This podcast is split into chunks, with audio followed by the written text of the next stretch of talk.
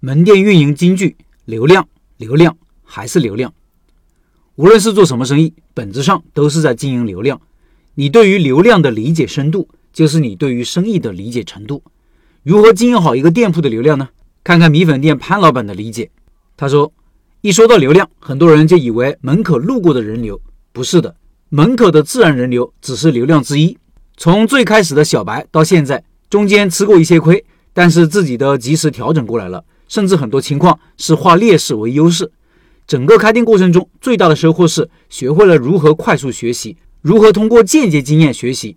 个人的经验毕竟有限，从其他的案例上去学习，才能够接触到更多的角度，更快速地获得系统性的认知成长。刚开始开店，没有多少启动资金，所以位置上选不了太黄金的位置，这就对产品和运营的能力要求比较高。特别是黄金位置被竞争对手截流之后，挑战就更大了。福兮所依，如果最开始选了顶好的档口，可能也会给自己造成一种产品好、运营好的错觉，后面的成长可能就不会那么快了。选址无疑是每一个想开店的老板都需要在前期充分考虑的问题。毕竟选址就要选市场，市场与项目的匹配程度是成败的第一关键。粉面店对于消费者来说是非常亲民的餐饮项目，需求大。对于产品的要求也高。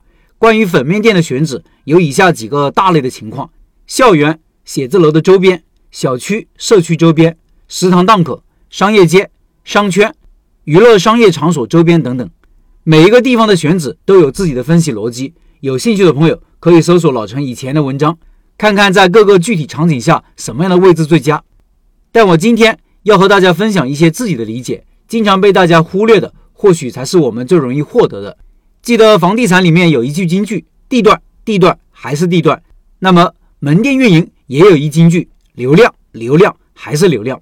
但是流量有很多具体的内涵，特别是在这个互联网自媒体时代，整个流量的机制已经发生了改变。这也是为什么以前的门面费贵，现在很多店子老板即使房东降租也要走人的原因。流量不再仅仅是指门口的自然流量的时候，很多商家开始用抖音、小红书。同城大 V 等各大视频平台引流，这些大家都在做，也值得大家去做。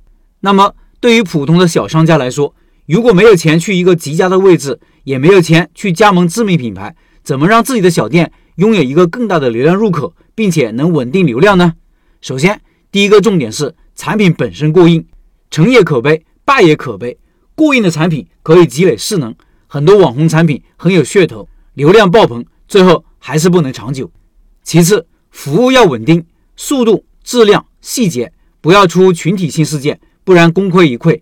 见过太多老板，产品很好，但内部管理跟不上，最后垮掉了。最后才是我们要聊的如何获得流量，并且稳定流量。品牌本身就是最好的流量。当我们啥也不是的时候，首先我们要的是知名度，然后才是美誉度和忠诚度。从粉面店来说，知名度有很多方式打开。一般来说。原则就是流量在哪里，我就去哪里。别人用大钱买流量，咱们用小钱加上巧劲。比如小区店，现在流量在哪？抖音、小红书的流量可能就比较泛了，不够精准。但是快递站、社区团购的团长群、宝妈群、广场舞群等等，每个小区都有一群意见领袖，搞定他们就搞定了流量。比如商业街，因为本身就是泛流量，价位也比较高，这个时候本地生活号和抖音同城覆盖面就更广。具体问题具体分析，我这里只是抛砖引玉，关键在于分析流量在哪，不要盲目的去做。流量口子打开以后，咱们就要稳定流量了。微信就是流量池了，微信好友、公众号、服务号可以保持和顾客的互动和联系。大家如果有兴趣，可以看看杨飞的流量池，网上也有视频，特别值得大家学习。像粉面这样的高频刚需产品，有一个好处就是口味一旦被认可，复购率很高，老带新几率很大。对于流量，当然还有产品卖点、促销活动和内容制作几个大点。有机会我会具体分析如何寻找产品的卖点，制造互动的话题，保持顾客粘性等等。由选址讲到流量，其实想说事情没有绝对。老话说树挪死，人挪活。现在挪树都能挪活了，何况是人的思维转换？疫情一开始，我们就转线上引流互动攒人气，解封生意也会不错的，甚至可以把竞争对手的流量抢过来。平时呢，到老板群里多学习、多交流、练内功吧。以上是潘老板的分享。十月份的拜师学艺项目就是潘老板的米粉，感兴趣老板扫码进入交流群和潘老板直接交流，音频下方有二维码。